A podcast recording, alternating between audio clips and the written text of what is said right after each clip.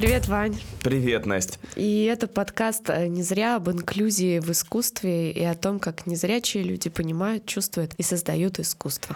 Наш проект реализуется фондом ProArte, победителем конкурса «Точка опоры», благотворительной программы «Эффективная филантропия» благотворительного фонда Владимира Потанина. И сегодня мы поговорим про технологии и про то, как они помогают восприятию искусства, как приложения и другие механики используются незрячими людьми. Как думаешь, Настя, сложно ли получить грант для разработки технологий для незрячих людей? Любой грант — это миллион бумажек, и, не знаю, специально обученные или специально заточенные люди этим занимаются. Слушай, ну наши ребята из э, лаборатории не зря все используют, мне кажется, активно, что есть на рынке. Они очень много нам рассказали и про какие технологии они используют, и про то, какие существуют, и которыми они бы не очень хотели пользоваться. И вот как раз мы сегодня обсудим самые и желанные, и бесполезные гаджеты, которые есть. А потом еще наш участник лаборатории, а также стример видеоигр Игорь Гармаш расскажет об опыте незрячего игрока видеоигр. Начнем с очевидного. Мобильный телефон. Когда я первый раз увидела, как незрячие пользуются мобильным телефоном, ну, как бы я немного замерла. Ну, потому что, да, это совсем другой опыт использования. Ну, вообще, для наших слушателей сказать, что это просто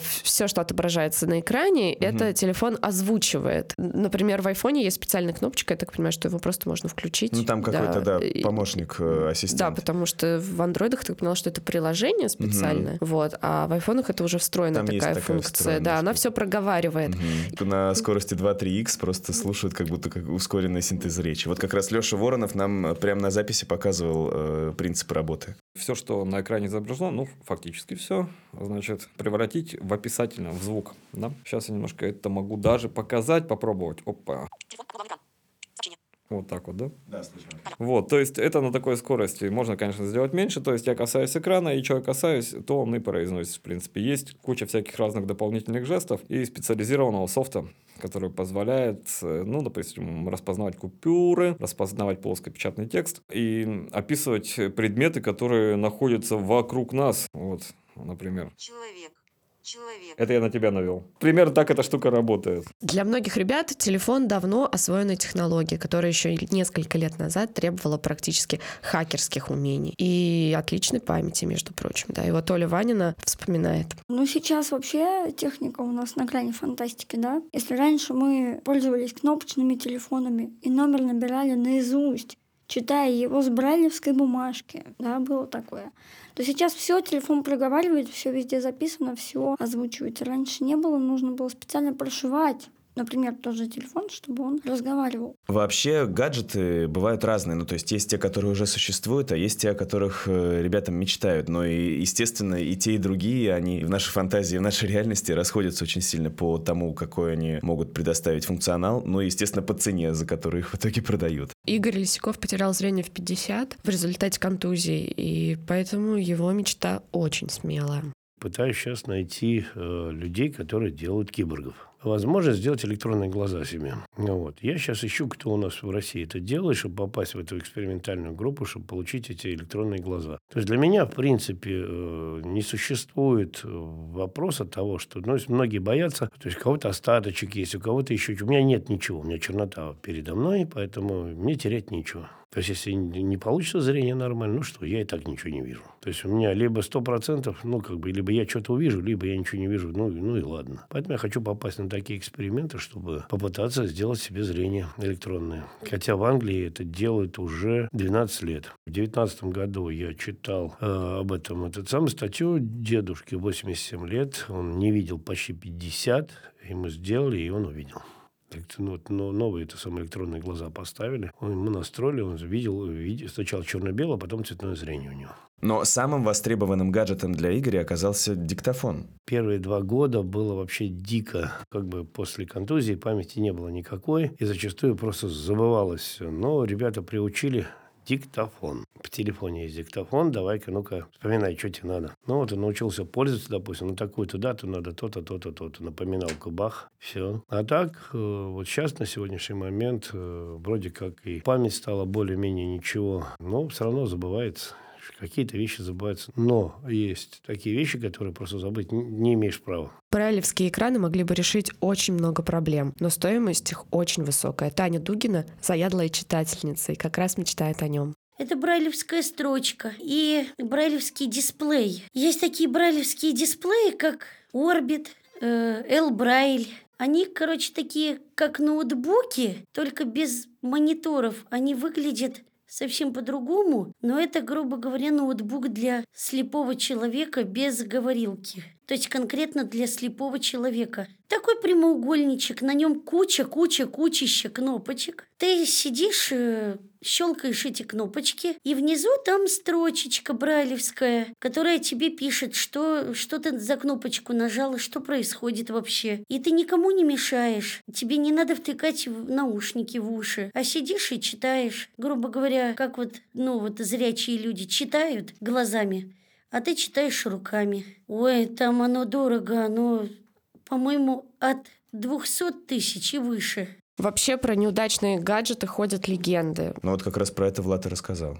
Технологий очень много неудачных э, получилось. Сейчас пытаются сделать всякие технологии, которые озвучивают какой-нибудь там, не знаю, подъезжающий транспорт. Технологии, озвучивающие то, что там вокруг, а не вокруг, а там двери, если нет, а, ну, с остановками, вот, которые пытаются что-то сделать вокруг, до сих пор оказываются сейчас неэффективными. В них не так то, что они сами распознают. Допустим, пример. Передо мной на столе может лежать апельсин там, не знаю, телефон, на котором есть возможность распознавания, какие-то другие устройства. Вот сейчас еще как я узнал, в последнее время а, включают ТСР, технические средства реабилитации. Робин, ну, тоже как бы устройство, которое распознает какие-то элементы и выяснилось, что даже само по себе речевое устройство неэффективно для людей даже чисто с нарушением зрения, я не говорю о людях с нарушением слуха. И очень тусклые подсказки дает. То есть э, дверь может быть не дверь, а что-нибудь другое. Переход там, я не знаю, ну, может, скажут, э, как переход, но конкретно где, в каком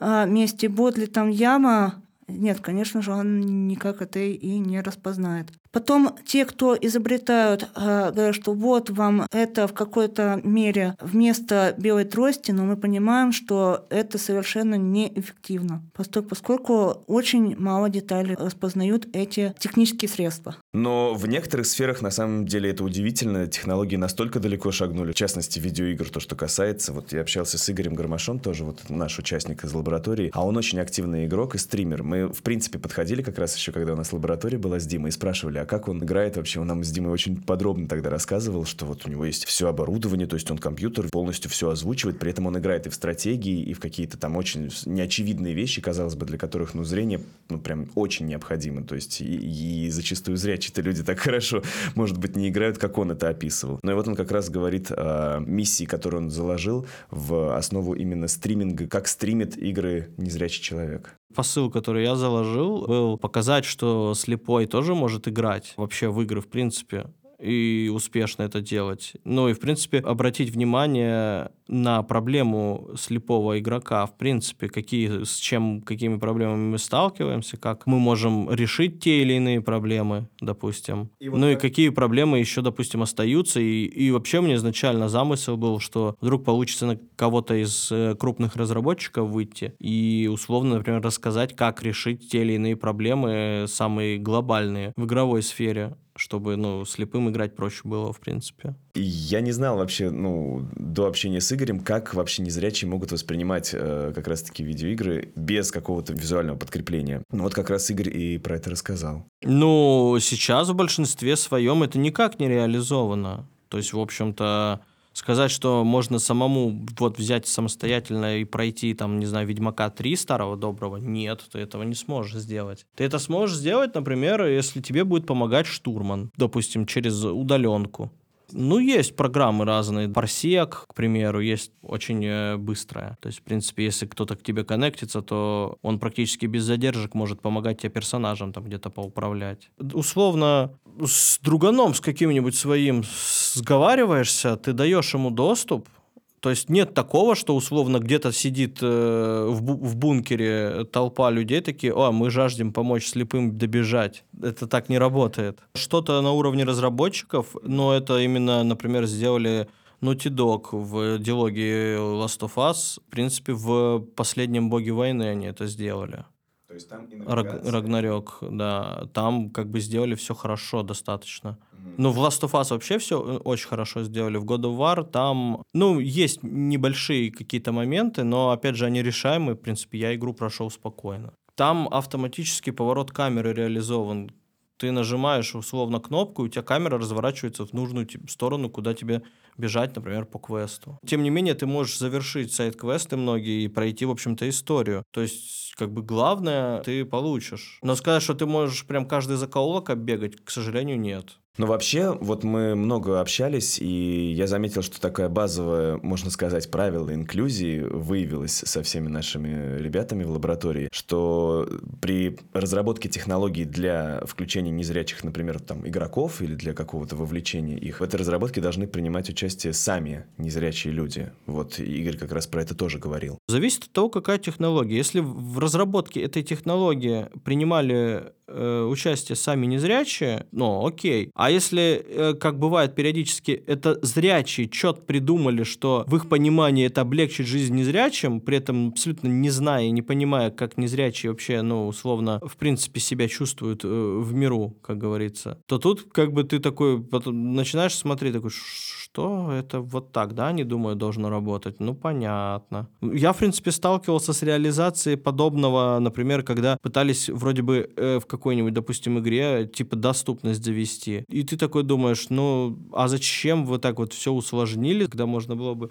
э, просто чуть проще, проще сделать реализацию. Игорь э, часто рассказывает другим незрячим людям о том, что они могут разнообразить свой досуг, что это направление культуры для них тоже доступно. И вот несколько советов для первых игр. «Властелин колец. Битва Средиземья 2», например. Это старенькая, но для начала Наверное, это лучшая стратегия, потому что там очень богатый звуковой дизайн, в принципе. И плюс там хорошее именно стереосмещение. То есть ты понимаешь прекрасно, куда ты отправил своих юнитов, куда они там побежали, вот это вот все. И то есть, в принципе, и с э, хоткеями там все в порядке. Потом, как говорится, если научился уже более или менее в это играть, можно немножко похардкорить, взяться, например, за второй StarCraft или за третий Warcraft. Ну, даже, наверное, за второй StarCraft, в принципе, даже предпочтительнее там, ну, как бы чуть-чуть посовременнее, чем тот же третий Warcraft. Хотя он вчера ко мне подошел и сказал, что нет, знаешь, би- битва за Средиземье это прям жестко, это для хардкор, это для хардкорщиков такое, такое не сразу потянет. Ну ладно, как скажешь. Что бы это ни значило, Что бы это ни значило. Нет, я, я- я не знаю тоже, я не играл в битву за Средиземье. Там какая-то стратегия, судя по всему. Какая-то реально для, для людей с э, развитой воображением и стратегическим мышлением. Я такой не обладаю. Я только в шахматы умею. Друзья, спасибо большое, что были с нами. Спасибо, что прослушали этот эпизод. Подписывайтесь на наш подкаст и ставьте ему оценки, ну, там, где вы нас слушаете. И рассказывайте всем своим друзьям и всем, кто интересуется темой инклюзии театра, о нас и о нашем подкасте, о нашем проекте. Нам это правда очень помогает. А то что мы, зря собрались?